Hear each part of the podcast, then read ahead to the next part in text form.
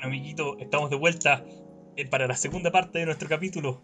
Claro, nuestro especial de, de Kubrick que solamente revisa unas tres películas de todas, pero bueno, cada, cada película es un mundo y bueno, de hecho se podría hablar horas de cada película. Bueno, si ya hablamos tenemos... mucho rato, bueno, creo que más de dos horas de, la, de las dos películas que hablamos, pero es que son buenas. Oh, sí, pues bueno. Además que nos que fuimos en una volada, más o menos. Es que todas esas películas dan para eso. Todo el cariño que les pone Kubrick y, la, y los detallitos, bueno. Eso, eso hace el capítulo más interesante. Bueno, amigo, ¿cuál es el menú del día? Bueno, el menú, el menú del día es, eh, bueno, eh, hablar de la película que quedamos pendiente de Kubrick y compararla con El Doctor Sueño que salió el año pasado y ver si esta última película le hace justicia a la película de Kubrick. Te digo al tiro que no. Te digo al tiro que no. Eh, pero, pero ya, entonces, bueno, eh, spoiler de este, de este podcast no, no le hace tanta justicia. Pero bueno, yo creo que hay partes que sí, partes que no, pero bueno. Eh, los amigos no saben que con el Pancho eh, ya tratamos de grabar este capítulo antes, esta continuación, y no nos salió pues, porque nos pusimos a hablar de. Como que nos saludamos, hola, ¿cómo estáis? ¿Cómo te ido? Y weón, mm. terminamos cualquier otro lado así. Teníamos mucho que hablar. Eh, claro, tenemos que ponernos al día. Claro, porque los amigos tampoco saben que ha pasado como un mes desde que grabamos la primera parte de este capítulo. Eh, sí, sí, un mes. Pero. Mm, son dos capítulos distintos que tratan de Kubrick, así que no. Eh, la película de la cual vamos a hablar ahora es The Shining. La tercera película de Kubrick es de esta de esta trilogía de películas que nos referimos en el podcast. ¿De qué, de qué año es la película? De 1980. Era una película de Kubrick, pero le tenían mucha expectativa y todas esas cosas. El hype estaba alto. Y hay mucha gente que no salió muy conforme, como esta película como que se, se adelantó un poquito a la época. No era el terror al que están acostumbrados los, los, los que vieron la película ahí en Estados Unidos, no sé y como que le fue más o menos con las críticas, pero al final eh, ha logrado sacar como un estatus ahora de una película ya de culto. A mí me da la impresión como que The Shining es una película que envejeció muy bien, pero que en su mm, momento fue más o menos nomás, como fue bien criticada porque era rarísima igual para la época.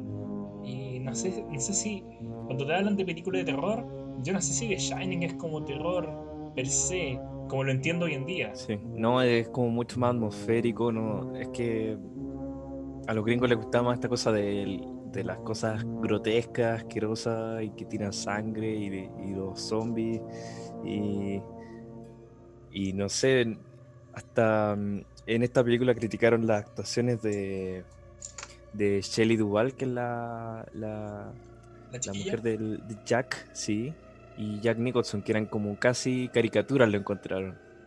Pero. Ya, bueno, pueden ser exageradas las reacciones, pero, yo encuentro que le dan el toque a la película con el saborcito. No, yo encuentro que las actuaciones están buenas, O sea, puede ser exageradas, pero yo creo que es acorde al contexto. Bueno, expliquémosle igual a los amigos si es que no han visto The Shining. Si no han visto The Shining, les vamos a contar toda la película. Eh, ya, esto, esto viene con spoilers, pero. Spoiler aseguro. Sí. 3, 2, 1, ya. Eh, ¿Explicáis tú o explico yo los de Shining? Eh, o sea, vamos comentando la película, pero The Shining es una película que está basada en un libro de Stephen King, ¿cierto? En la novela. Sí, por grandísimo. que se llama Resplandor, ¿cierto? Sí, se llama Resplandor. Sí. Y eh, la película está protagonizada por eh, uno de mis actores favoritos, que es Jack Nicholson. Eh, claro. La. Ay, Duval. ¿Cuál era el nombre? ¿Wendy? Eh, Shelly, Shelly, Shelly igual. Wendy es la, ah, el, personaje. Y el pequeño cabro chico. Oye, no me he dado cuenta, pero el personaje de Jack Nicholson se llama Jack. Y el personaje, el, el cabro chico que es Danny Lloyd, en la película se llama Danny Torrance. Oh. Oh, oh. Bueno, eh, yo la película, si no tanto, ¿ah? la vi hace por primera vez como hace un mes, o quizás dos meses. y sabéis que no sabía qué esperarme, porque ya sé que es un clásico, entonces iba igual como con las expectativas altas. Pero igual me voló un poco la cabeza la película. Sí. Como que la premisa es simple dentro de todo, ¿no? Eh, tu compadre Jack Nicholson es un escritor que está medio como, ¿cómo se llama? Como en un bloqueo creativo, ¿no? Sí. Como, puta, no sé, yo no soy escritor, pero ¿no te ha pasado que tú en un proceso creativo de repente te quedas como pegadísimo y no sabes cómo, cómo seguir y, y no tienes cómo dejar de mirar el problema desde la perspectiva que lo estás mirando? Es como lo que me pasa con el guion de Futurama, que te lo debo. Pero ya, ya va por buen camino, te lo prometo. Lo que pasa con el capítulo de Futurama, los amigos no saben, pero bueno, el, capítulo 1 de esta temporada lo grabamos hace mucho y, y bueno, ahí no, no, lo hemos subido a Spotify, weón. Es que yo soy como esos maestros que te ponen, te ponen trabas así, que te, primero te dicen un mes y después te dicen, no, sabe que se me arruinó la espalda y no sé qué. Y no, y te pone puras cosas. No hay tramitado ese capítulo. Pero va, va, a salir. Ya, bueno, la cosa es que, como decíamos, Jack Nicholson tiene este bloqueo creativo eh, y no sabe cómo continuar escribiendo su novela o lo que está escribiendo. Y justo le pasa, acá tú me puedes complementar mejor, Pancho, que le ofrecen este trabajo para cuidar un, un hotel. Sí, el Hotel Overlook. El Hotel Overlook, que queda la concha de la lora. que queda súper retirado en las montañas, súper difícil llegar. Sí. Bueno, la cosa es que le ofrecen cuidar esa weá porque está prácticamente vacía o 100% vacía. Sí. pero, y, el, el, tipo que me parece que era el dueño, eh, le dice que, que había un problema hace unos años, habían, el tipo, el, cuidador antiguo había, había matado a su familia y una cosa así súper super frígida, y como que el, el Jack eh, lo escucha así, pero igual dice que no, no, le va a pasar nada y no sé qué. Y sigue la cuestión, como que ya te empieza a construir la, el ambiente psicológico de lo que se va a ir en la mansión más tarde. Las condiciones laborales, es como imagínate, tú estás postulando a una pega, a un cargo que te gusta, y ya estás como en la tercera o cuarta entrevista, y el jefe, este, el, el empleador, tú le preguntas, oiga, ¿y ¿Y qué pasó con la persona anterior que tuvo este trabajo? Así como son las proyecciones de carrera, la rotación. Y él te dice, eh, la persona que tenía antes tu trabajo eh, se suicidó por estrés. pero, y tú así como, y le decía, ah, bueno, no me va a pasar a mí, yo, yo soy súper, súper eh, trabajador, así. Sí estaba Jack. Y él te mira así con una cara de, este weón, le va pasando. Este man. Este man. Pues este man de Jack Nicholson le, advierten que el cuidador anterior había tenido un, episodio de. Creo que es de violencia intrafamiliar. Y sí. terminó matando a su familia y no sé si él se suicidó o algo así. Sí. Sí, sí, parece que se suicidó. O bueno, si no se suicidó, murieron todos en condiciones horribles. El tema es que eh, acepta, po, weón. Primera claro. de la, de la película. Cabrón, si, uno estuviese en esa situación, no hay que aceptar. Entonces, Jack Nicholson se va con la señora, que es la Wendy, y el hijo, que es el Daniel. Y se van a mm. pasar, ¿cuánto tiempo? ¿Son como seis meses? Ay, no sé, son eh, varios meses, digamos. Claro. seis, sí. A cuidar el, el, hotel en temporada baja. Y el hotel, ¿te acordáis cómo es? Eh, Está aislado, es grande. Es gigante. Todo pintado de rojo. Es gigante, tiene una sala de juegos que es, no sé, weón, de largo, tendrá 200 metros, no sé.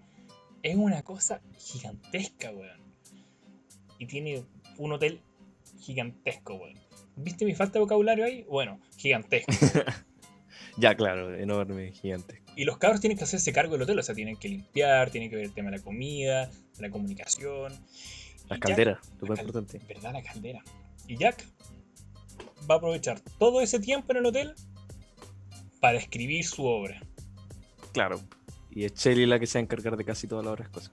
Como buena familia patriarcal, weón, que el weón se dedica a trabajar en, su oficina y la señora tiene que hacer las cosas de la casa, pues, weón. Ya, ya creo que acá hay unas notas ya un poquito, ¿cómo se diría? Misogínicas la película.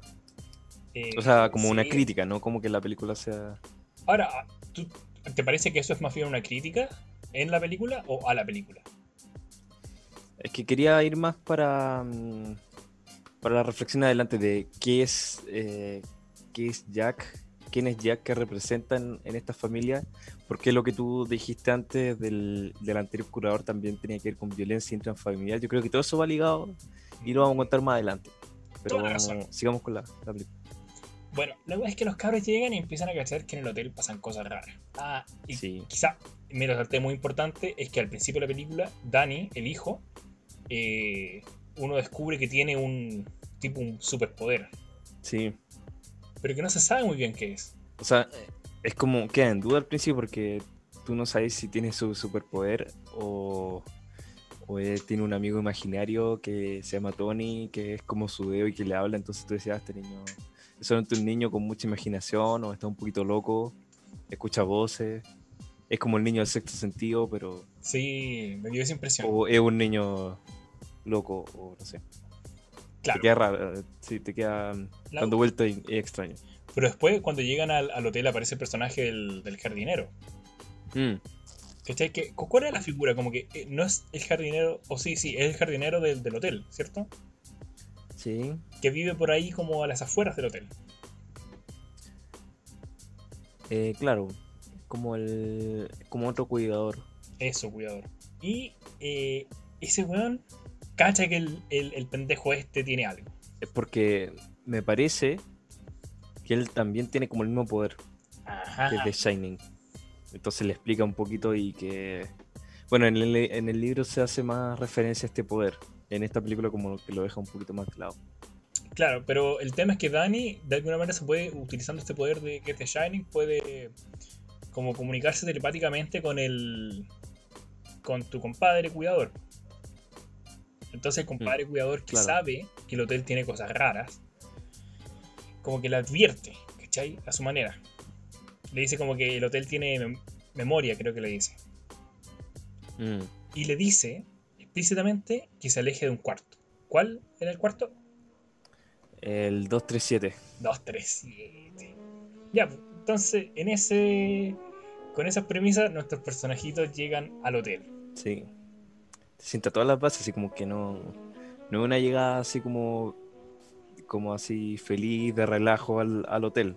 A pesar de que los personajes estén felices, eh, tú como espectador ya te sentí un poquito, ya te empiezan a salir cosas raras, ¿cachai? Entonces, tú no estás tranquilo. Sobre todo em, por el inicio de la película, es como con esta música media extraña, media ominosa. Ah, sí, sí. Y todo eso va, van sumando, va sumando y va sumando, como que no, no te muestra un, un cadáver o una cosa fea al principio, o un jumpscare, como dicen, un susto, es todo espontáneo. Te va haciendo el ambiente. Es que esta película de miedo es como de terror, es muy distinta a lo que, no sé, el conjuro, weón, o Freddy Krueger, no sé, eso es, no sé, no. Esto es como más psicológico mucho más psicológico. Porque ¿a qué nos referimos con eso? A que el terror no se forma en el objeto concreto que te muestran, sino que el terror se forma en la proyección de los miedos de la persona que ve la obra en la obra. Claro. Entonces es justamente al no mostrarte aquello que debiese darte miedo, uno proyecta lo que uno teme en, en el hotel, por ejemplo. Sí, pues.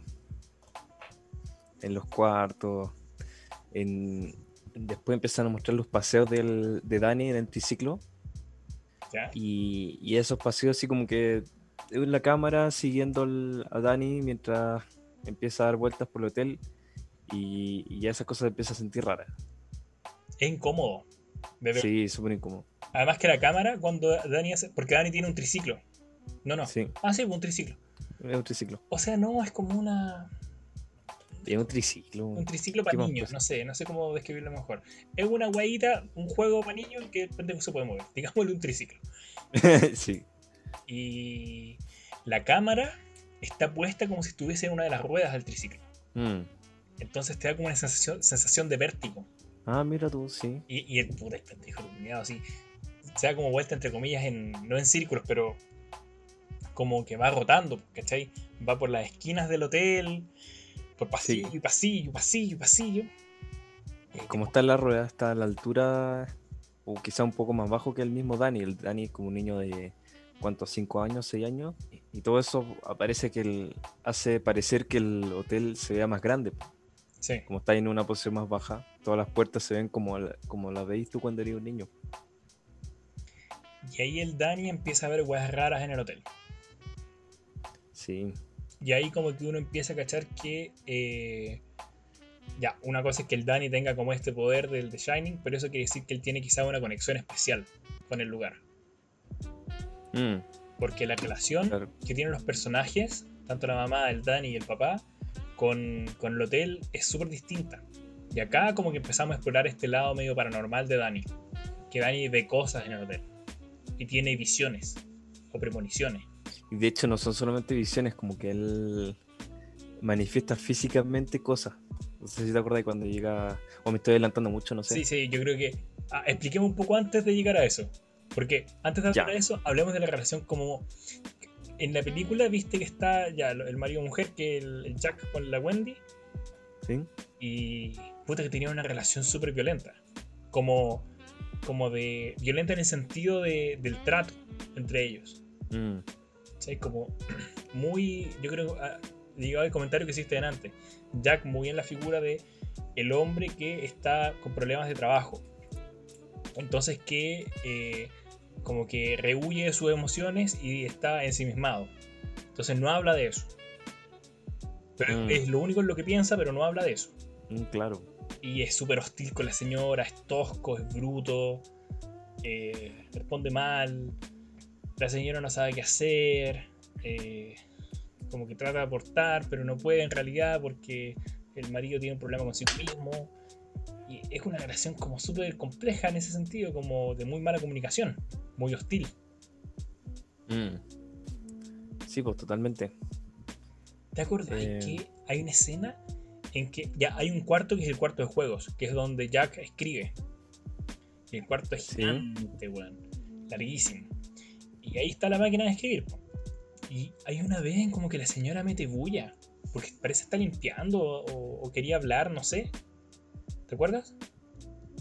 Eh, que- Sí, quería, quería saber si ya quería ir a jugar afuera o cosa así. y el Jack se Bueno. enoja. Puta, y se enoja mal, pues, weón. Así violento, la reta. Puta, Porque le quitó su inspiración. po. Claro, le quitó la inspiración. Pero bueno, tampoco está escribiendo nada. Pero yo tenía lo que en blanco hace como tres días. sí. Hace más, yo creo. Ah, bueno, sí. Pero sí, pues se le echa, se le echa mal. po. Entonces ahí tú veis cómo hay una relación ahí de. eh, cómo él trata a su esposa. Que es súper misógina, como decíamos. Muy misógina, bueno. Y entonces como que uno empieza a ver como que el hotel empieza a transformar a los personajes. Y yo creo que acá podría contar lo de Dani. ¿Qué le pasa a Dani? Le pasan varias cosas. Él, en uno de sus viajes por triciclo, y acá igual no estamos saltando cosas, eh, pasa por este cuarto 237 y pasa por el lado y la puerta se abre sola. Y dentro de la puerta, cuando entra a la habitación que le dijeron que no entrara, eh, ve algo que parece ser un fantasma de una vieja, no sé qué. Como esa parte es como muy muy creepy muy Ay, esa, esa parte como que estresa al menos Sí. da susto. Pero no no que es como como demasiado tensa. Como aparece esta vieja del como de la bañera y no sé qué. Y después eh, Dani des- eh, sobrevive a ese como ataque y va con la con la mamá y, y muestra señales claras de estrangulación. Muy muy crudo todo eso. Y la mamá parece que le echa la culpa al- a Jack. Claro, porque el- imagínate, weón. Tú estás en un hotel gigante, la familia toda tensa, y solo hay tres personas. Sí. Tú, tu marido y tu hijo. Y un día aparece tu hijo como con marcas de, que lo estrangularon, Sí. de que lo violentaron. ¿Qué vaya a pensar, dice- po, weón? Depende, po, depende. Si está en una familia que. que el padre es como un buen padre, ¿cachai? Que nunca le había daño a su hijo, tú como que lo último que pensáis que eh, sería que el papá le hizo, le hizo daño, pero en este caso Ah, parece haber ¿Qué- una, ¿Qué voy a creer? una ¿Que, historia detrás. que el pendejo se estranguló solo? Eh, o que pudo haber llegado alguien, no sé, que no sabía, ¿cachai? O que de verdad hay espíritu, o puede haber llegado alguien por la ventana. O sea, eso en el caso de que tengáis una familia más funcional. De verdad, sí. Pero en este caso, eh, creo que por esto se puede intuir que el papá de Dani tiene un historial de agresión. Sí. no, no, no me sería extraño. Fíjate que ese, eso es algo que me llamó la atención en la película. No sé si alguna vez fue explícito. Quizás se me pasó. Mm. Pero a mí me dio toda la impresión que ellos ya habían tenido un historial de violencia intrafamiliar antes. Sí. Porque como que cuando pasó eso, la, mamá del tiro es como... Ah, concha madre, fue tu papá. Y es como... No sé. Me da la impresión que es como tú dices. Sí, no, y creo que Jack lo menciona en un momento porque después eh, se le echa porque le echan la culpa de que, le, que él lo estranguló, que no, no lo haría. Eh, creo que es más adelante la película, pero el, tipo menciona que, que un evento en el pasado que solamente esa vez se le pasó una vez la mano y que por eso ahora él tiene la culpa. Entonces ahí como que se intuye que el tipo alguna vez llegó a la casa curado y, le pegó a Dani. Mm, bueno, la weá es que la señora le dice al, Jack, oye Jack, ¿qué weá le pegaste al, al, cabro chico? Y el papá, no, ¿cachai? No, no le pegué. Mm. Discuten y esa weá llega a nada y hace que los ánimos se caldeen. Todos se estresan más. Y va... Pero al final va Jack a revisar la habitación. ¿Ya? ¿Y qué pasaba ahí? Em, se encuentra con el fantasma, pero ahora no es una vieja, es como una. ¿Verdad? Es una señora joven que está duchándose desnuda. Entonces ya como que se había traído este, esta cosa y como que es una escena súper rara que se acerca a ella a él, como que este la abraza y después, cuando se mira el espejo está abrazando a la, a la vieja, a la señora que es una vieja slash demonio, no sé, es como... Demonio, como media, no sé, le ponen maquillaje para que sea como si estuviera como si fuera un cadáver en sí. composición, no sé. Da esa impresión al menos, y como que eso te hace sentir que, que es como un fantasma. Y nada, pues... Y no, esa escena así como que igual da, da, te asusto. Sí, te da julepe. Sí, da, da julepe. Y Jack se caga de miedo, sale corriendo. Y después como que no, hace como que no pasó nada. Se hace el weón. Sí, bueno, no entendí también, pero bueno. Después avanza como la película, avanza los, eh, Esto ya habrá pasado un mes, dos meses desde que llegaron al, hotel. Ya, ah, conchetumare, creo que ya sé qué pasa. El Jack, o quizás estoy mezclando escenas de la película, no me, no me importa si lo estoy haciendo mal, estoy haciendo mejor esfuerzo, gente. Después de eso, el Jack llega al, al bar. Sí, sí, es como por ahí. Y porque viste, están solos en el hotel, pues bueno. Y en el bar está el barman, el bartender. Claro. Y es así como, ya, él ya cacha que el hotel tiene sus weas raras, porque Y va y se pide un copete. Yo que se pide un copete. Siendo que al, al, principio cuando llega no hay nada. Claro. Empiezan a aparecer las, botellas, el copete. Es como en esa escena donde, donde está como medio chato porque le echan la culpa de que él le hizo daño al Dani y, confiesa como toda esta cosa. Tienes razón, claro, porque ahí él se empieza a quejar de su vida con el bartender y le cuenta que puta, mi señora, weón, que me echa la culpa que mi hijo tiene una lesión y puta, weón, si yo le pegué una vez nomás, ¿cachai? Sí. Ya, pues. Y ahí, ese es como creo que el primer encuentro de Jack como con los fantasmas del, del hotel. Sí, pero a él le, le agrada los fantasmas, ¿cachai? No, no les tiene miedo. Claro, es que Jack también está en un estado como de tal estrés que como que normaliza todas estas weas, ¿cachai? Es como que ya, más y más y más. No me acuerdo qué pasa después, porque después hay, hay algo entre medio, porque después está cuando conoce al, al mesero. Porque en esta primera entrada al, al bar eh, está vacío y solamente aparece el Lloyd del Claro, lo que pasa es que después, disculpa, el Jack discute con la señora. Porque la señora le dice que se vayan. Mm. Que esa gente juega por el bien del hijo. Y el Jack le dice que no, pelean. Y el Jack se va a tomar un copete de nuevo. Y encuentra ah, al, al que dices tú. Al, como mesero, al ya. mesero sí, mayordomo, no sé. Sí, porque antes era él y el bartender solo en, esa cosa y el tipo le, le tiraba talla así como está un poquito lento hoy día, no hay, no hay ningún cliente. y después cuando vuelve está lleno de gente. Así como... cagada, weón, el medio carrete. Lleno. Sí, un carrete como de los años 20, pero... O antes, así como... Sí, como o, de los años o 20. un carrete como elegante, así. Un malón. Un malón de, de esos buenos malones. De esos que ya no hay. Eh, Sí, ya no se hacen malones como eso. Entonces están, está lleno de gente. Y en, en una de esas se topa con este camarero Grady. Grady. Y bueno, este, eh, este tipo como que tropieza y le bota un trago, pero el Jack no le importa nada, así. Van al baño y, eh, para limpiarle como lo que le había manchado. Y ahí Jack lo reconoce. po. ¿Te acordáis quién es el Grady? Es el cuidador anterior. Sí, po. Lo reconoce porque creo que vio su foto en el diario y no sé qué. No, y porque el. Puta, es que el Jack estaba molesto con la señora y con el hijo. Sí. Porque es- él encontraba que ellos estaban siendo injustos con él. Y el Grady Mm. le dice, ya, pero tú tenés que...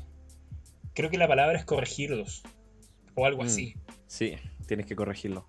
Como él lo hizo así, con su, con su familia. Claro, que la mutiló a la familia. Él, él es el papá de, la- de las dos chicas, ¿o no? Sí, de, la, de las gemelas que ve el, el Danny. Claro, porque en esta en estas escenas, cuando el Danny está dando vueltas por el hotel, encuentra un- a unas gemelas, como típicas de, de Shining. Sí, sí.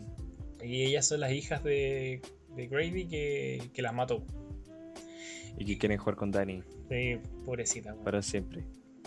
Eh, Para ya, siempre, bueno. la cosa es que el Jack se encuentra con este camarero que le mete todas estas ideas de que tiene que corregir a su familia, que él tiene que hacerse cargo, que él es el hombre, ¿cachai? El- Mm, toda esa weá.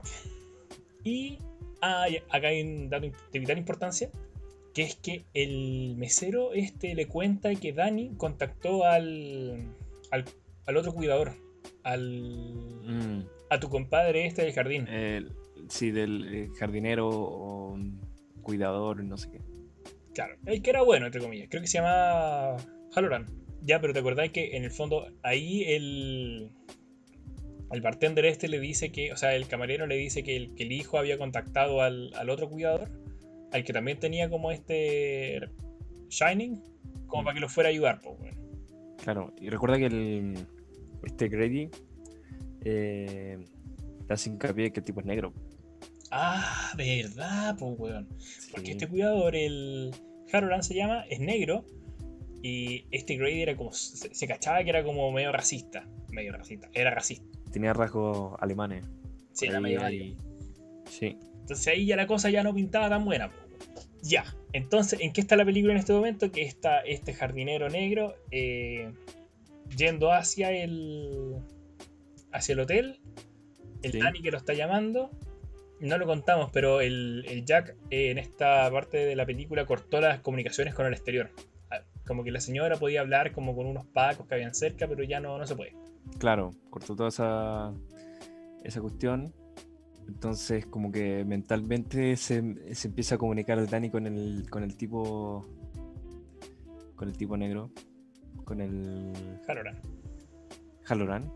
Y el tipo este llama a la policía y, y ve que no se pueden contactar, entonces va camino al, al hotel. O eso se intuye. Ya.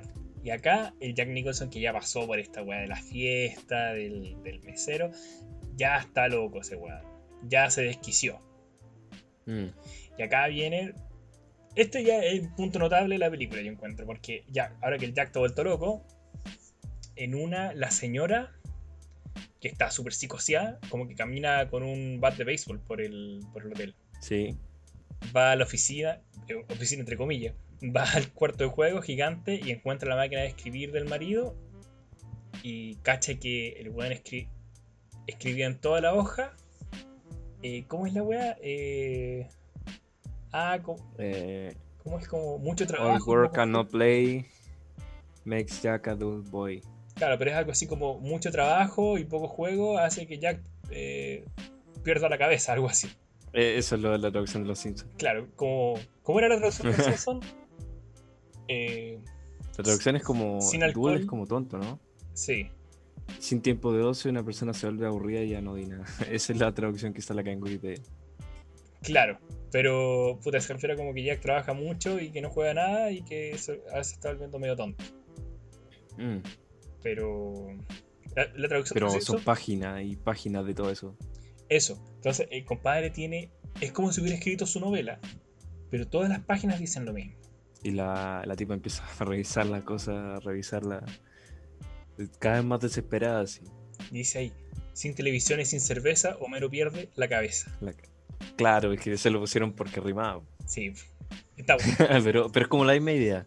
¿Qué te parece, Marge? Necesito un buen lema. Había pensado en algo como sin televisión y sin cerveza, Homero pierde, pero no sé qué puedo perder. ¿La cabeza? Me parece perfecto. Y ahí aparece tu compadre Jack Nicholson.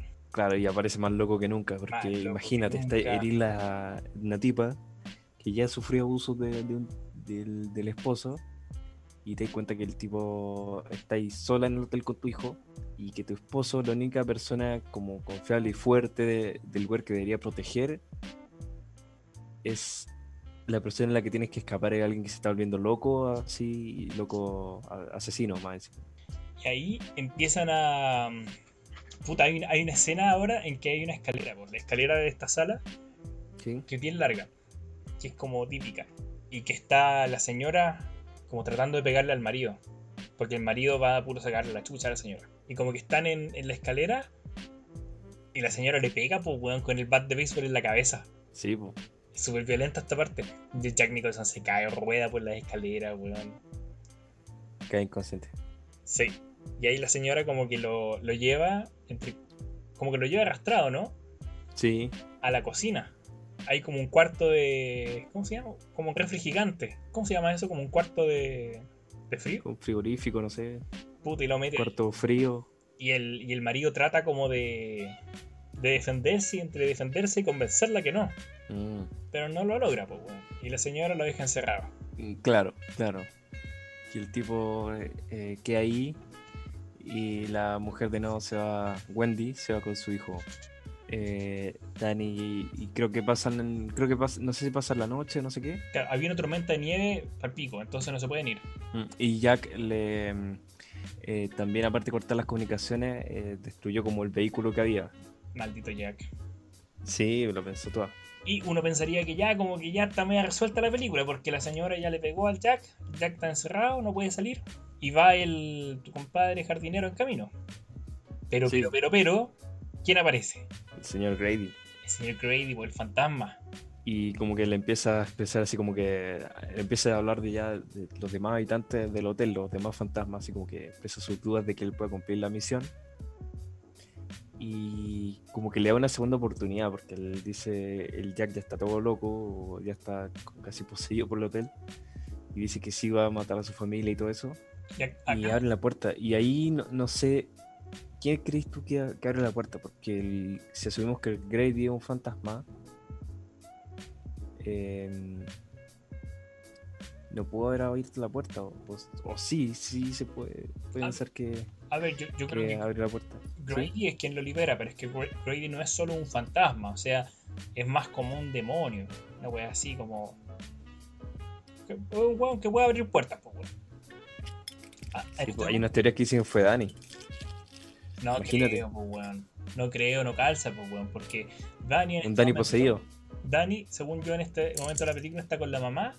Y el weón está piteadísimo escribiendo Retro en, en, la pared, en las puertas. No, pero libera Jack, se va. Y mientras está poseído, eh, le da el tiempo para llegar a la pieza y escribir Red Room despierta la dama y justo llega Jack por detrás. Como que hay demasiadas coincidencias, ¿no? Ah, igual puede ser que el hijo haya poseído, haya liberado al papá. Sí. Uh, pero, Uno lo había pensado. Pero lo deja así como a la imaginación.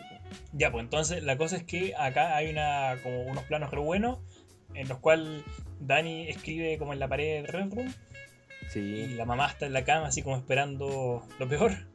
Y hay un espejo. Entonces él a través del espejo lee la, pared y dice murder, dice asesino. Y ahí se asusta Caleta y cacha que el Jack viene, viene por ellos. Y ahí cacha con un hacha. Madre, y aparece Jack con un hacha, claro. Entonces, después viene la escena del baño, ¿no? Que la mamá con el hijo se tratan de escapar. Se meten en el mm. baño. Y el baño tenía como una ventanita chica. Sí. Y el pendejo este se logra escapar por la ventana. Pero la, la señora no. Y ahí viene la clásica escena de Jack rompiendo la puerta con un hacha. Claro. Y esa escena es, es improvisada, ¿no? no, para nada. No, pero weón, cuando rompe la. Ya, sí, obviamente que rompa la, puerta no es improvisado. Pero cuando le dice. Eh, ¿Cómo le dice, weón? Como. Hello, this is Johnny, una wea así. Oye, pero tú sabes que tuvieron que hacer una, una cantidad de tomas para esa escena que. No sé si se le habrá ocurrido al Jack Nicholson, quizá esa frase. Pero. Pero esa, toda esa escena la, la grabaron como 80 veces, porque el Kubrick quería perfección absoluta. Entonces, para sacar esos estados así psicóticos de Jack, eh, esas cosas como que hubo mucha, mucha preparación y de como de 80 tomas y sacaron la, la, que, la que le pareció más perfecta al director, pero hicieron muchas, muchas tomas. Puede ser que lo, improvisado sea la frase, que quizás no está en el guion. Quizás eso te refería, ¿no? Claro, sí, sí puede ser. Sí, pero toda la película y todas las películas que, se cubre que un perfeccionista, así que. Puede ser que la escena cuando está en el bar, Jack Nicholson no parpadea. O esa también con la puerta no parpadea. Esa. Y, que esa igual grabaron, si, no me equivoco, el número de 150 veces. Sí, sí. El actor no podía parpadear. Mm. ¿Te acordáis que, bueno, en el capítulo anterior, cuando hablamos de la naranja mecánica, también había una escena cuando eh, le están metiendo la cabeza al agua al protagonista. Mm. Como en, este viveros para caballos. la escena brutal, pues, y le están pegando. Y muy actuación será, pero el compadre está ahogándose. Y eso es como un minuto, ocho segundos del actor con la cabeza no tiene el agua. Sin corte. Brutal. Todo brutal. Bueno. Ya. Bueno. Eh, Jack Nicholson vuelto loco, trata de matar a la señora, la señora agarra un cuchillo, se defiende y se escapa, ¿no? Eh, es que justo ahí llega el cuidador, el... ¿Cómo dijiste que se llama? Se me olvidó el nombre, ja... con H. Se llama Haroran. Sí, ese. Ese llega y Jack lo escucha y justo se, se da vuelta. No dura nada, Haroran, weón. Llega y lo matan al tiro. Sí, llega y le pega un hachazo al, tipo. Eh, y después se pone a perseguir a Dani, porque Dani estaba por ahí cerca. Ya, entonces esta parte es buena. Porque el, en el hotel hay como un, un laberinto. Que es como típica wea inglesa de laberinto con. como un jardín laberinto. Sí. Y está nevando, pues, weón. Entonces es como súper dantesco el escenario. Y está el Danny, que es el hijo, corriendo por el laberinto y Jack persiguiéndolo. Claro. ¿Y te acordáis cómo lo hace Danny para engañar a Jack? Retrocede sobre su huella y después cambia, cambia camino y, borra su. por donde fue. Claro, pues entonces Jack, eh, siguiendo los pasos del hijo en la nieve, se da cuenta que el hijo lo engañó porque dejó un rastro falso. Mm. Y el hijo logra escapar del laberinto. Sí, pues siguiendo toda su huella. ¿Y Jack? Jack no sé qué onda, pero eh, no hace lo mismo y queda, queda atrapado en el laberinto. Después eh, creo que se congela y muere congelado, ¿no? Así es, se muere congelado en el Y el hijo se encuentra con la mamá y, se salvan. Sí, toman como lo, el transporte que usó el, jardinero. Halloran. Halloran, ya. Y se dan todos felices comiendo perdices. Pero, pero, pero, pero, no contaban con la última escena de la película. Uf, ¿qué pasa? Que, bueno, le encuentro notable el final de la película.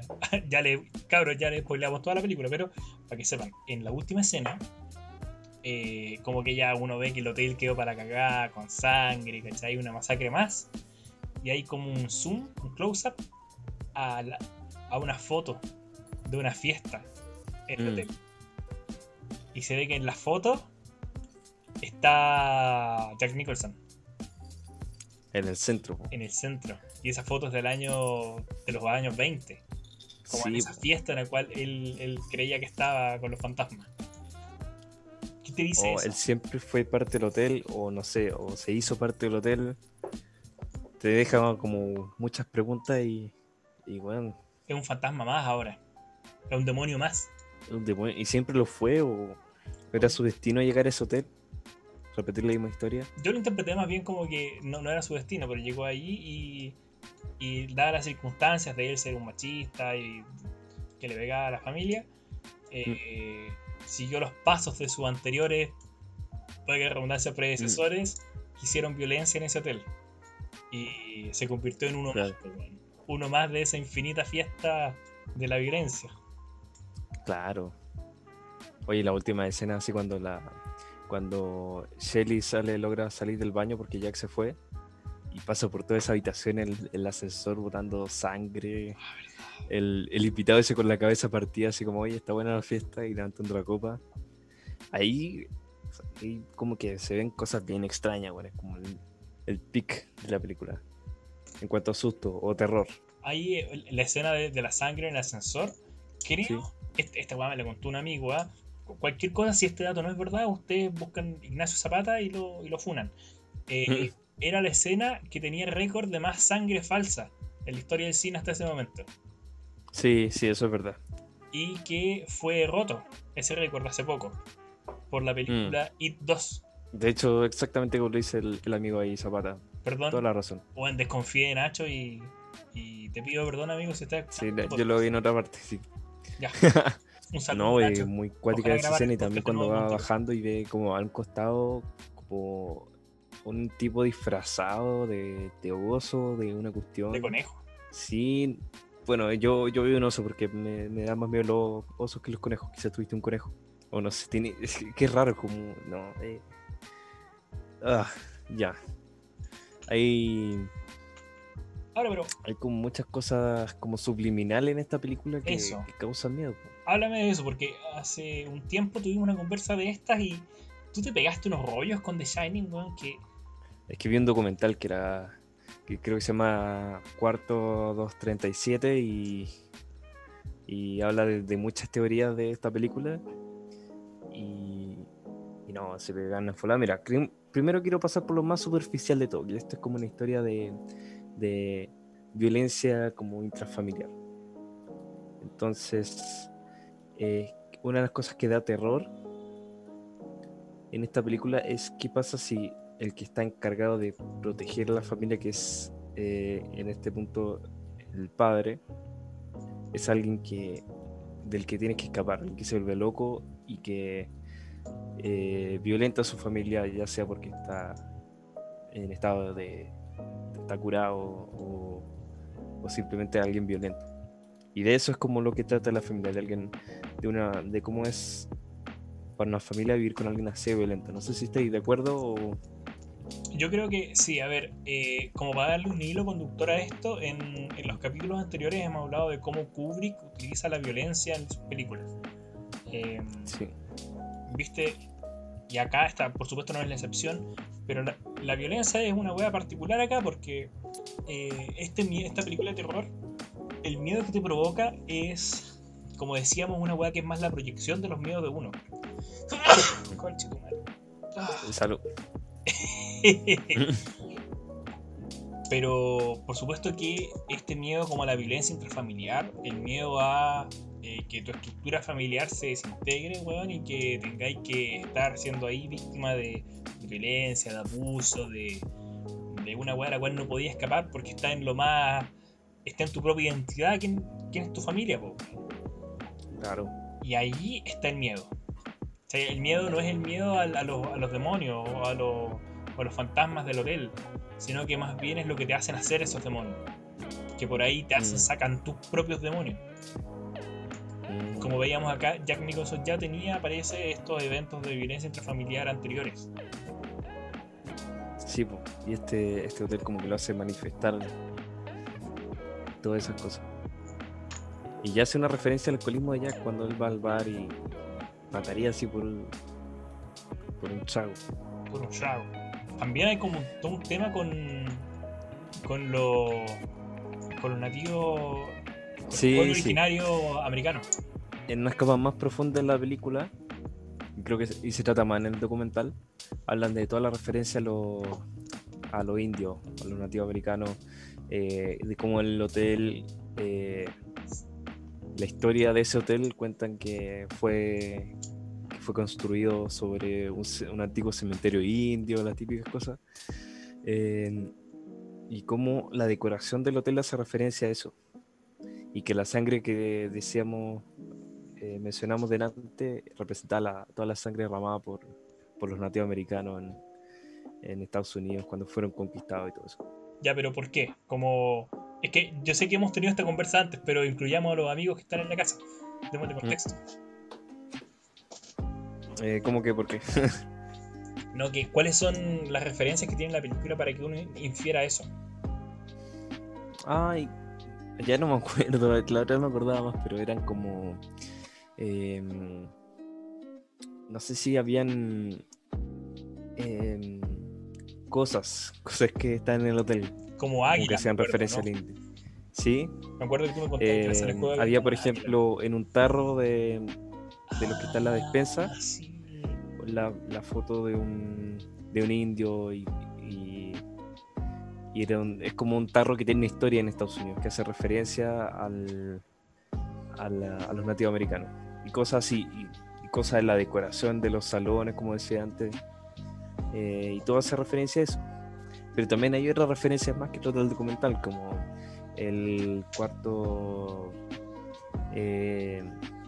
247 o 237, 237, que los tipos ahí multiplican los números y te da 42 y, y entonces te da que es toda una referencia a 1942 y el holocausto y que la máquina de escribir era alemana y cosas así. Y esa weá suena bullshit. un poco, un poco, pero, pero es una bullshit un poquito, un poquito creíble, de, admitir. Eh, los números sí que, sí que es demasiado, pero eh, referencias como que Gravy eh, tiene rasgos alemanes y todas esas cosas. Ya, eso sí. Entonces, la conclusión a la que hemos llegado hace un tiempo era que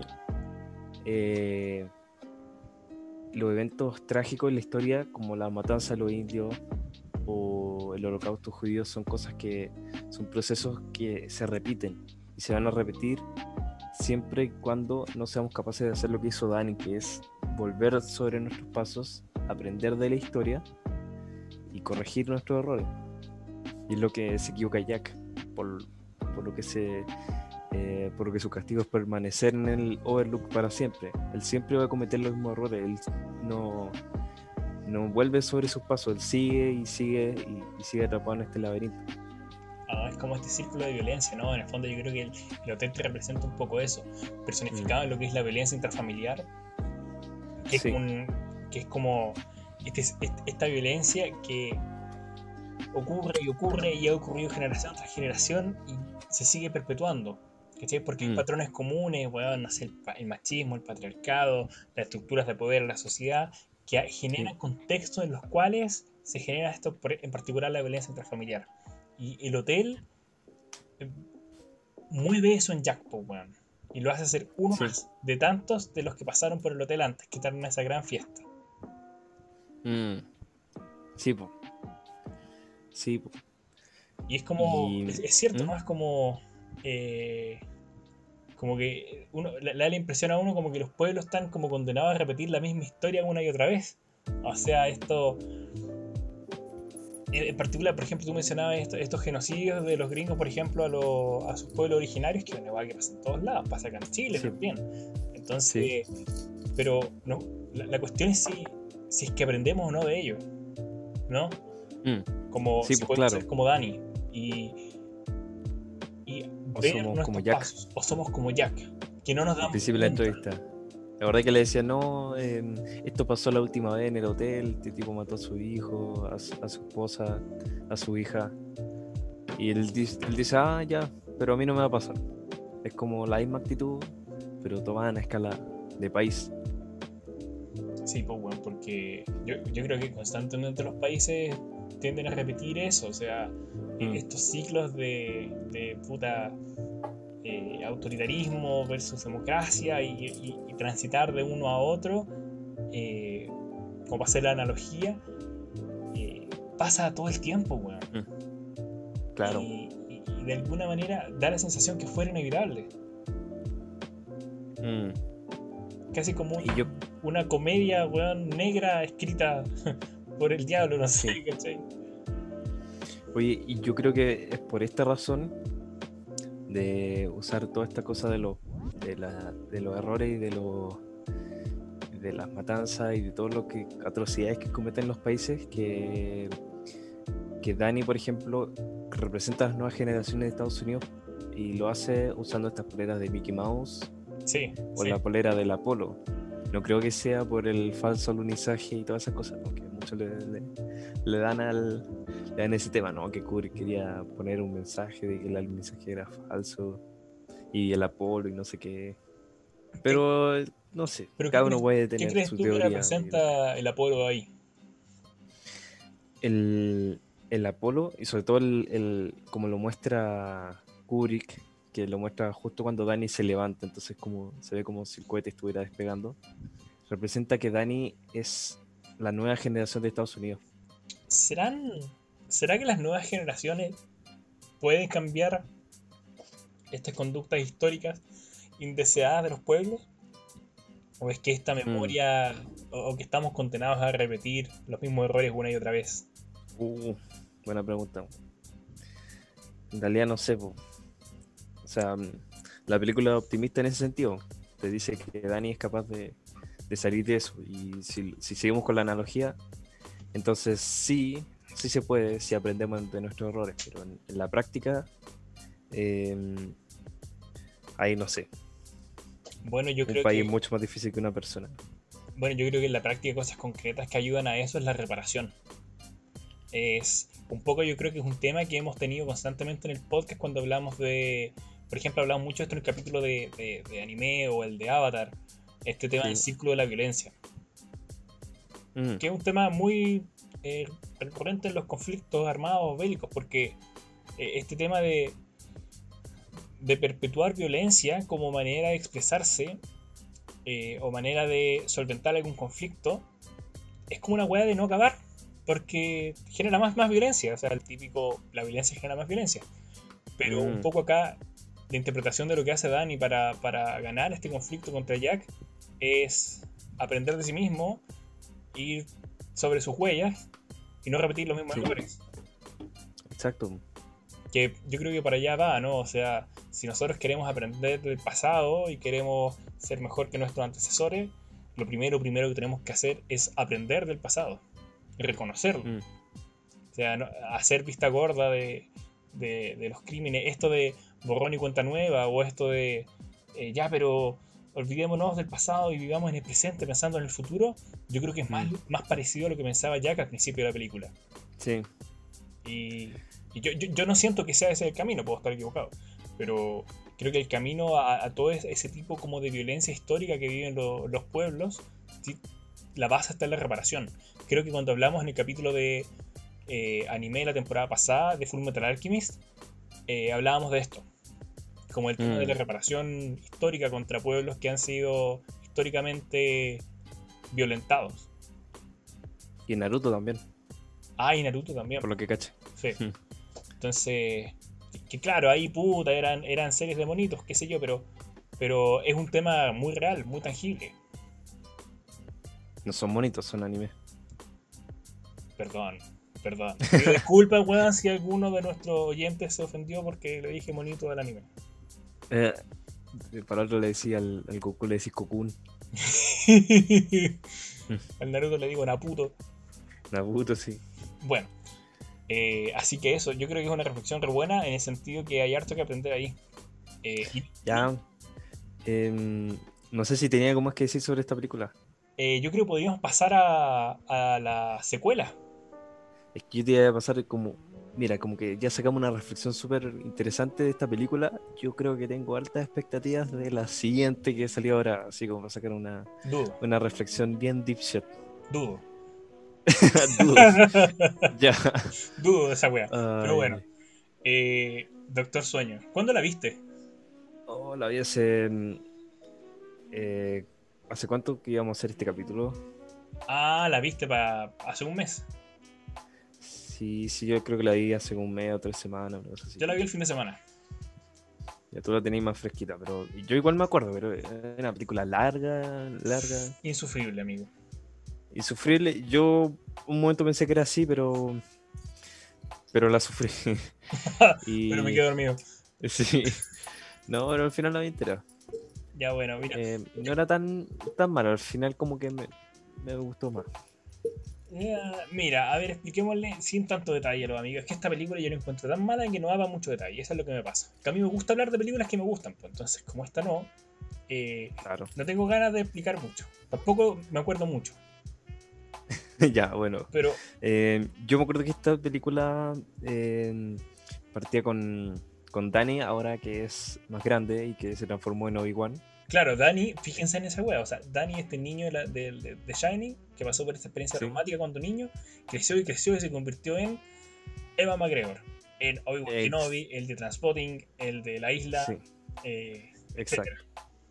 ese- Etcétera, Gran etcétera. Rush. Oye, por- eh, en todo caso, en, el Iwan hizo, estuvo acá en Chile. Sí, te iba a decir también, oh, yo te quería sorprender, pero tú- Ay, ay, que lo vi en YouTube, lo siento, amigo. el año pasado No estuvo acá para Fiestas Patrias, estuvo como en Puerto Montt. Sí, weón. Y, y es que yo lo vi en YouTube y el, el tipo estaba ahí como para el, 18, estaba comiéndose unas empanadas empanadas y tomando Sí. Y hablando con, con la señora así, Y diciéndole cuál, cuál era su nombre, eh, Iwan. Y la señora como que no, no entendía así. Iwan, que, alguien se puede llamar Iwan. ¿Cómo te voy a Es súper extraño. Imbécil, ¿cómo te llamas? I- Iwan. Pero bueno, ahí estaba. El tipo creo que se mm, eh, hizo un, un programa en el que recorría toda Latinoamérica Una cosa así. en, en moto. Un cabrón, entonces está buena, pues. El Doctor Sueño recorriendo. Bueno, la película, la premisa es que este Danny crece, se convierte en Obi-Wan Kenobi y Mm. eh, puta, crece más traumado que la mierda por todos los eventos de la película pasada. Y más que eso, él es como el, el niño del sexto sentido que sigue viendo fantasmas y cosas y, y eso lo trauma aún más. Sí, pues todo, es todo eso. Bueno, lo del hotel obviamente lo dejó marcado. Y partimos con que está de nuevo el, el jardinero. Ay, no, no me puedo acordar de su nombre. Har... Har... Bueno, ¿cómo era? Halloran. Con Halloran, ya. Halloran. Ya, ya, es que, que no, no- no me entro. Bueno, parte con que a un pequeño Dani le enseña este Halloran a lidiar con estos fantasmas que lo que desde el hotel lo siguen en su vida diaria. Entonces el Dani sigue viendo a la señora de la, de, de la tina del baño, a la vieja esa que comentamos. Al demonio este putrefacto. Sí. Y, y su casa, pues ya no está en el hotel. Es su misma casa. Y claro, este Halloran le, le enseña que él puede encerrar a su fantasma y eso es lo que hace el Dani. Va encerrándolo eh, uno a uno. Y es como una metáfora, ¿no? Como de reprimir ciertas cosas que son... Claro, eh, como en vez de enfrentar trauma. como esta, estos eventos traumáticos de la niñez, como que lo que le enseña es a reprimirlos. A meterlo Sí. en un baúl y a nunca abrirlo. Claro, pero funciona. Mira, funciona cuando eres niño. Pero ¿qué pasa cuando este niño se convierte en un adulto? claro. Crece traumado, po. Igual en el fondo después tiene que suprimir todas esas cosas con alcohol. De hecho, sigue, empieza a seguir los mismos pasos del papá. Él también se hace, se hace alcohólico. Bueno, moraleja de esta parte de la historia, no hagan eso, cabrón. No O sea, su hecho. Dani, Dani al final de la película no aprendió nada, po. Más barato que to- toda esa cosa que a gastar en alcohol es gastarlo en terapia, weón. Ah, salud mental. Ah, no creí. Sí, culiado, qué weá. Ya. No. Eh, Entonces, ya, el Dani es un compadre que está, es un adulto alcohólico que, qué sé yo, por motivos convenientes para la trama, logra esta weá de como suprimir The Shining, como ah, usando el alcohol. y hace como cosas locas, como que el tipo está por ahí, va por la vida, no, no, no tiene profesión. Se llama Doctor Sleep, pero no, no es doctor el tipo. Esta parte de la vida no tiene, esta parte de la historia no tiene sentido. También te, Eh, te cuentan que hay un grupo, weón, de un culto que se dedican a como matar gente que tenga el, el Shining. el Shining, po, weón. O sea, esta weá de verdad que sale de la nada. Pero hay un mm. culto que se dedica a matar a weones que tienen Shining. Ya. Que sí, pues son unos tipos que ellos también tienen el poder de Shining. Tienen poderes eh, psíquicos, así como Mewtwo o como. como Mewtwo, la referencia que se sacó. Pero si son como Mewtwo, pues, ¿no? Usan confusión. Sí, sí. Dos turnos aturdidos. Exacto, podríamos hacer un juego de Pokémon, pero con, con The Shining. Ay, ay. Pero bueno, estos tipos son. También tienen ese poder psíquico de Shining, pero lo usan para perpetuar su, su vida. ¿Por qué? No, nadie sabe, no tiene sentido. Y tienen una líder que tiene un mm. gorro. ¿Por qué? Nadie sabe. Es que es la sombrerera, pues, una referencia a la, Alicia en el País de la Maravilla. Ah, como el orto la referencia. es que esta película es tan mala, weón. Como el orto. Pero bueno, eh, parece una típica película es que tiene esta trama también como parecía a la, a la de la película de Nicolas Cage, que también tiene que combatir unas brujas. Pero mira las películas malas que estás hablando, amigo. Y Hansel y Gretel. Pero mira. Y comentar su amigo. Son películas de. No podéis solamente ver la, la obra maestra. Ya, mira. También está este personaje que es una niña que. Oh, es que este personaje es tan malo, weón. Ya, pero mira, hay una niña negra de una familia negra que también tiene el de Shining, ¿cachai? Entonces como que tiene ese poder y la película se trata básicamente de que este grupito, este culto va matando a los buenos de, Shining y está Evan McGregor que tiene el de Shining pero lo tiene suprimido. Entonces obviamente la película se trata de que Evan McGregor tiene que ser amigo de la niña negra para protegerla porque van a llegar los malos a matarla y Evan McGregor va a tener que usar el Shining de nuevo y va a tratar de sobrepasar sus traumas de la infancia con ayuda de la niña. sí, no lo pudiste decir mejor. Bueno, de eso se trata la película como cualquier otra película de, este, de estos temas. Claro. Ya, resumen de la película. Pasa todo lo que les dije. No sé si hay algo relevante hasta el final. Pero lo, extienden y lo extienden así con. Por, una hora cincuenta, una hora ochenta, dura como dos horas y media esta weá. Sí, como que hay. Ustedes podrían escuchar el capítulo anterior y este y no ver la película. Recomiendo eso. no, pero si no, no es tan mala. Es como el orto. Claro, este, este culto. sí. Este culto no tiene, no tiene mucho eh, no, son malos porque son malos, en el fondo, no sé. Y hay un personaje. Porque quieren vivir más. Que también, como que también es del culto y tiene un poder de hacer dormir a la gente. No, de hacer como que la gente lo obedezca. Pero aparece de la nada y nunca se explica y se muere y como que no afecta en nada. Mira. Oh, y esa y hay una pelea después. Porque eh, en un momento estos tipos están cazando a la niña porque tiene tanto, tanto poder que la. Eh, que y los tipos están pasando por tanta hambre porque dicen que en estos tiempos ya no hay tanta gente con Shiny. Ah, sí. Que quieren a esa niña porque porque les va a dar mucho alimento, mucho Shiny que lo guardan con unas botellitas y que es como una especie de humo. Es ridículo. Mira, los cabros tienen un refrigerador con termo. Y los termos tú los abrís y la weá tienen aire. Porque es como el aire que le sacan a la gente con The Shining y ellos se lo fuman. Una cosa así, lo inhalan. Se lo fuman. No tiene sentido. No, no, si, si lo pensáis es como una referencia a la gente que pasa su vida fumando marihuana y como, como esta eh, afectan las vidas de, truncan la vida de, niños jóvenes. ¿Cómo? Pero, pero ¿qué estás diciendo, ¿Estás seguro de que esa es tu reflexión? hasta ahora sí, el humo eh, y la gente adicta al humo y que solamente busca vivir y no, no busca hacer nada con su vida porque si te fijáis los tipos son son los hippies totales, o sea, los tipos no viven en sociedad, viven, bien como fuera de la sociedad, son unos, unos forajidos, así, unos, porque son que vienen... por eso son unos forajidos, porque se dedican a matar gente. Pero viven como una, en una comunidad, ¿cachai? Como que eso hace referencia a la, película. No viven, bien como en el bosque. Ya. Ya, dale que sí, dale que sí. ahí, ahí tiene algo de sentido. No. En fin. Eh... Suena y, la, y el humo y, es una referencia a los hippies. Ya, mira, la, primera buena escena de la película es una escena de acción que pasa como a, lo, a la hora y media. No hay que hacer los tiroteos, ¿no? Esa. Oh. oh que, no, esa, esa cuestión medio cáncer, güey. Mira, no ah. es buena, pero es como que al, menos. Es como la mejor. Es como lo mejorcito, porque te, te da. llama tu atención. Entonces la weá es que eh, se Sí, sí, es como más interesante. No, le tienden una trampa a, los compadres del culto y el Evan McGregor se los pitea a todos con un rifle. Y estos weones se mueren, pero se mueren como que. Es que no lo entiendo, Pancho.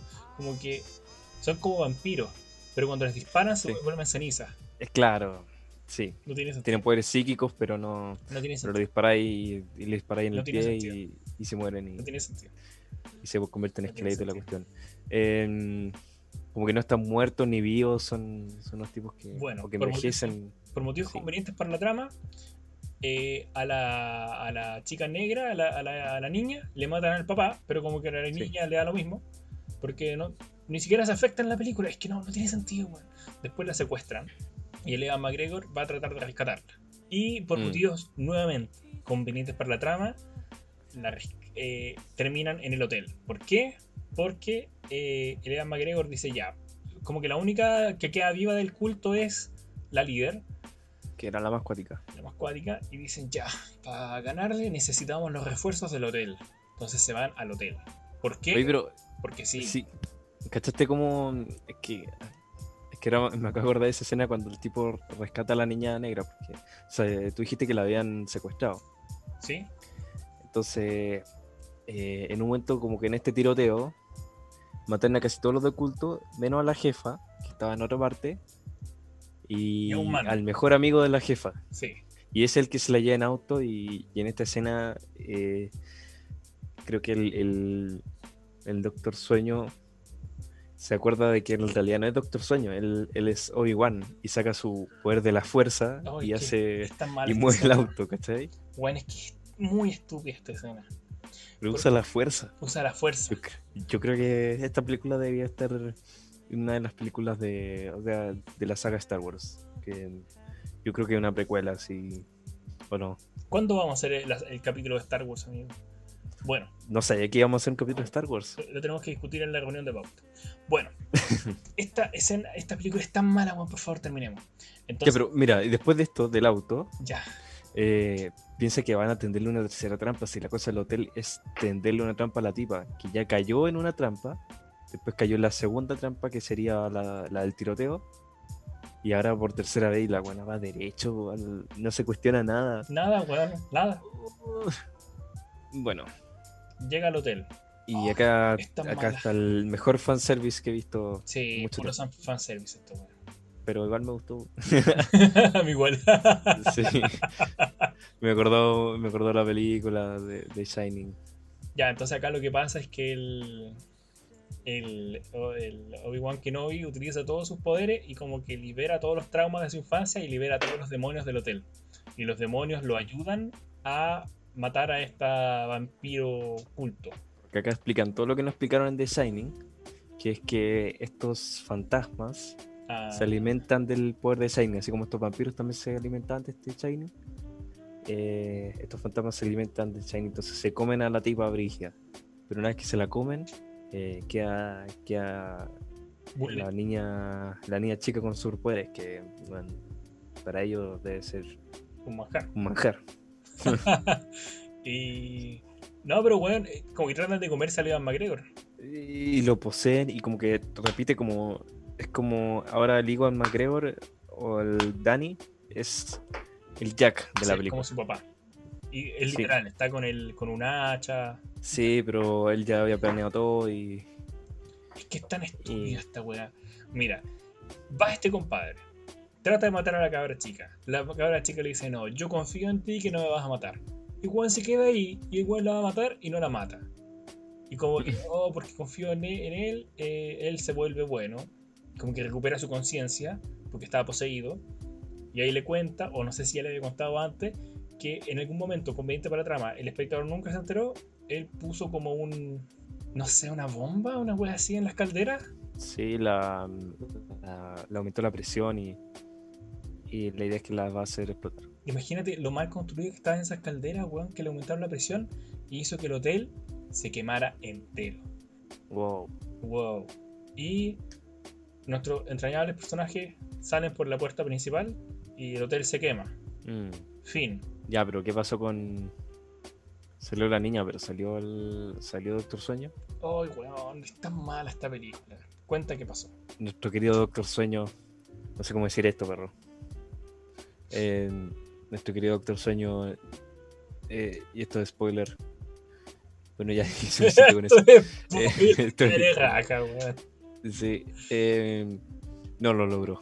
No lo logró. Pero aparece de nuevo en la, al final de la película. ¿Cómo? Bueno, la niña puede ver fantasma. Fin. Es que, weón, es tan estúpido. Aparece Obi-Wan, pero ahora como fantasma. Y la niña Sí. lo puede ver y conversa. Y. mm, Eso. No, y es como buena igual la última escena, porque está la mamá de la niña. Y le dice como, oye, eh, ¿estaba hablando con alguien? Y la niña le dice, no, no. Y después como que hace una pausa le dice, puta mamá, sí. Y le cuenta. Bueno, habla de mucho esta película. Cómo a veces los papás no entienden a su hijo y que eh, evitan que revelen sus verdaderas habilidades. Vos tenés, weón, una capacidad para sacar reflexiones culiadas de, de escenas tan nimias como esa. Eh, pero esa es la verdad, Y sí, como los otros eran, eran, eran hippies, eran totalmente unos hippies. miren, cabrón, esta película es muy mala. No la vean. Oh, pero tiene una escena bien cruda, como cuando querían, cuando se alimentaron del niño ese, jugaba béisbol. Es como, oye, weón, esa escena como que eh, se pasó un poquito de la raya. Sí, puede ser. se atrevieron igual un poco. No, así que, bueno, esa es la, la secuela de Shining. No le hace justicia a The Shining. Yo creo que The Shining Ah, no. por sí sola está buena. Es que sí, pues, Shining te dejaba más, cuart- más, como más lugar a la, a la imaginación y muchos fans del libro le cuestionan eso, cuestionan que no explicara de qué era el Shining y que dejaron el final tan abierto y que al final de Shining no se quemaba el hotel. Eso fue pasar en el libro. Y ahora esta película hizo todo lo que los fans del libro querían. Y además le dio un, lo- los gustitos del fanservice a los, a los que vieron la película. Y bueno, esto, esto quedó. O sea, no, no encuentro que sea una película horrenda, así asquerosamente mala. Pero. eh, es visible, pero es un poquito larga. Esa es mi, esa es mi crítica. eh, Es un poquito larga, es visible. Y. Y nada, pues mejor. em, yo le doy como un 5 de 10. No sé tu barro. Puta, yo le daría un de 10, un 5, sí. Ahora, Bueno, bueno. Eh, a propósito de, de esta, porque recordemos que este capítulo es la, la segunda parte de- del- del capítulo de Kubrick, aunque nos hayamos demorado un mes en terminar este capítulo, pero los amigos no se van a dar cuenta porque lo vamos a subir el mismo día. Mm, como para ir cerrando, si bien ya esta última película no es de Kubrick se nota, porque las películas de Kubrick tenían como temas eh, temas recurrentes en las, en las películas. Sobre- me parece a mí la violencia, ¿no? O sea, la violencia es algo que era clave en la Odisea del Espacio, en La Naranja Mecánica y en The Shining. Pero distintos tipos de violencia Sí. y mostradas de formas más inteligentes unas que otras. No, mira, y con The Shining hacían como un paralelismo con, con la última que hizo, que hizo, que no sé si la viste, que se llama Ojos Bien Cerrados. Ah, donde actúa. Nice. Ah, la Nicole Kidman con el Sí, Tom Cruise. sí, eso. ¿Por qué le hacen el paralelismo? Porque las dos tratan sobre la familia. Solamente que una es sobre los peligros que, es, que hay dentro de la familia y otra es sobre los peligros que hay fuera de la familia. Entonces se podían ver como dos películas complementarias. ¿Con qué, ¿Con qué te caes tú de las películas de Kubrick? Eh, con las películas de Kubrick me quedo con que cada una es más de lo que parece. Si te fijáis, cada, cada película tiene distintas capas de interpretación y varían de persona a persona y dependiendo de cuántos documentales te hayas visto también cambian tu, tu percepción de la película. Y son películas que son eh, muy fáciles de ver por segunda vez. De hecho, se recomienda un segundo visionado para cada película de Kubrick. Es como ver una película de Kubrick por segunda vez, te va... A veces no te, no te da más pistas sobre la trama, pero sí te da otras formas de ver la misma película, como que te encontráis siempre más detalle y más cosas. Claro. En cambio, esta última película que analizamos, yo no la vería por segunda vez. Que Yo, si pudiera. me, no- me gustó, así, un momento que, que me sentí bien con la película, ya, pero no, pero no tiene ese, ese segundo visionado. em, lo intentó. Tenía algo, tenía un legado muy, muy difícil sobre su hombro y, lo intentó. Intentó aportar. Sí. Pero arruinó. Claro. Tenía unas lecturas que tú no me las creías, pero bueno. Eh, te lo dejo, lo dejo al criterio de los de escucha y si quieren sacar sus teorías. Eh, pero bueno, las que las teorías obviamente las que ya más me creo son las que dije de o las que dijimos del, de Shining. Sí. No la, del Doctor Sueño. ¿Y tú, perro, qué, qué cosa? A mí me gustó mucho lo que tú comentabas, eh, como de revisitar la obra, porque creo que las películas de Kubrick, algo que las destaca es que son están muy bien hechas en el sentido de que son muy detalladas. Tienen sí. puta una, una, una tracalada de detalles de la música, de y que pudiera parecer deliberado, pero cuando hacemos un podcast de esta weá y nos ponemos a conversar de las películas, yo me doy cuenta de que esos detalles no son tan detalles. O sea, perdón, son muy detalles en el sentido que no son deliberados, están ahí por algo. Mm. Y expresan algo. Eh, tanto la música como lo, que puede aparecer en escena. Eh, mm. recuerdo, me encantó cuando hablabas de, Odisea al espacio. Y, hablábamos como de la música que utilizaba y, hablábamos de la historia de cada una de estas. Tú no hablabas como de la, de la música esta de los tambores y chucha, como que todo tenía un, sentido, una interpretación. Mm. Eh, y que tenía asidero. ¿cachai? Eh, Kubrick como que era muy perfeccionista. Se nota mucho también en, en tantas historias hay de que los actores tienen que grabar una y otra vez las escenas. Bueno, en definitiva, eh, eso, yo creo que las películas de Kubrick son muy entretenidas. Si bien solo hablamos de tres, hay muchas más. Eh, no sé, Full Metal Jacket, Doctor Strangelove, no sé, bueno. Lolita. Lolita, Ojos Bien Abiertos. Uh, y la de Napoleón que nunca hizo, pero está el, el guion, está en internet. Así que nada. Y hacer una película de Napoleón hubiera estado bueno. Dejamos invitados a los amigos a que vean más de estas películas y que eh, ojalá les haya gustado este capítulo. Este capítulo lo teníamos pensado hacer desde. Puta, ¿desde cuándo, amigo? ¿Desde el capítulo 1? Eh, sí, una cosa así. Pero bueno, al fin. Y un, un, tema que no conversamos también en estos podcasts es el tema de Tarkovsky, ¿no? Como de la... Ah, es que, es que Tarkovsky es muy denso. No, no, pero... Ya, ok, no, no sé si quiero hablar de Tarkovsky, pero como que Kubrick y Tarkovsky igual tenían como todo este tema de, de, que eran medios dicotómicos, como que en algún mundo, en algún momento ellos eran como los referentes del mundo en este tema de innovar en el cine, uno soviético y el otro americano, y tenían... Decían que Tarkovsky era el Kubrick ruso. Eso. Pero Kubrick es mucho más, eh, no sé si como la palabra es pragmático. Concreto. Es como eh, alguien que, es muy metódico para hacer las cosas y, es como más ingeniero, por así decirlo. Que es súper artista, pero como alguien que, un constructor, ¿cachai? Un tipo que es meticuloso y todo eso. Mientras tanto, Tarkovsky es como el otro lado que es como alguien mucho más libre y que experimenta y, ve que resulta. Bueno, él también tiene un control sobre su obra, pero es como de una manera totalmente distinta. Kubrick maneja todos los detalles del ambiente cuando Tarkovsky prefiere dejar cosas al azar y, no, no que su cine no se parezca tanto a otros cines que él ha visto.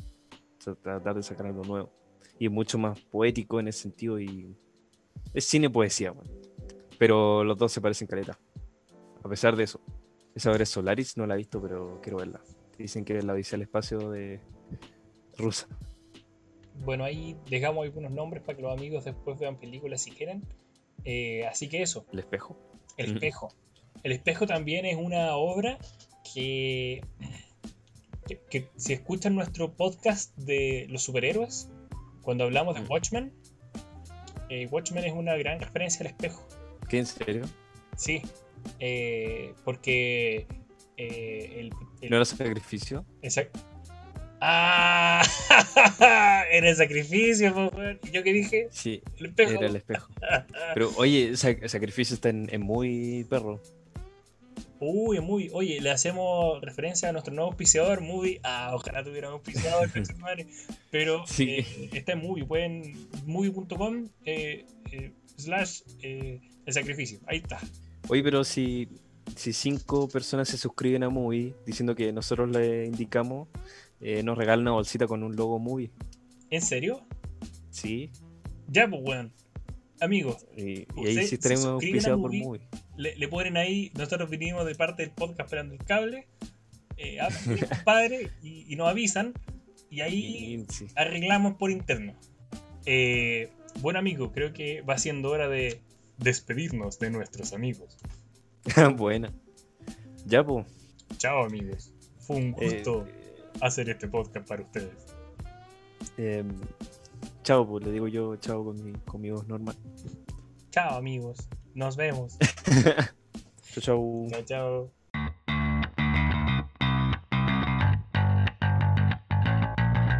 Y ninguno de los dos está subido, así que. Sí, o sea, los amigos van a ver esto como un día uno, día dos, quizás subo todo el mismo día, pero.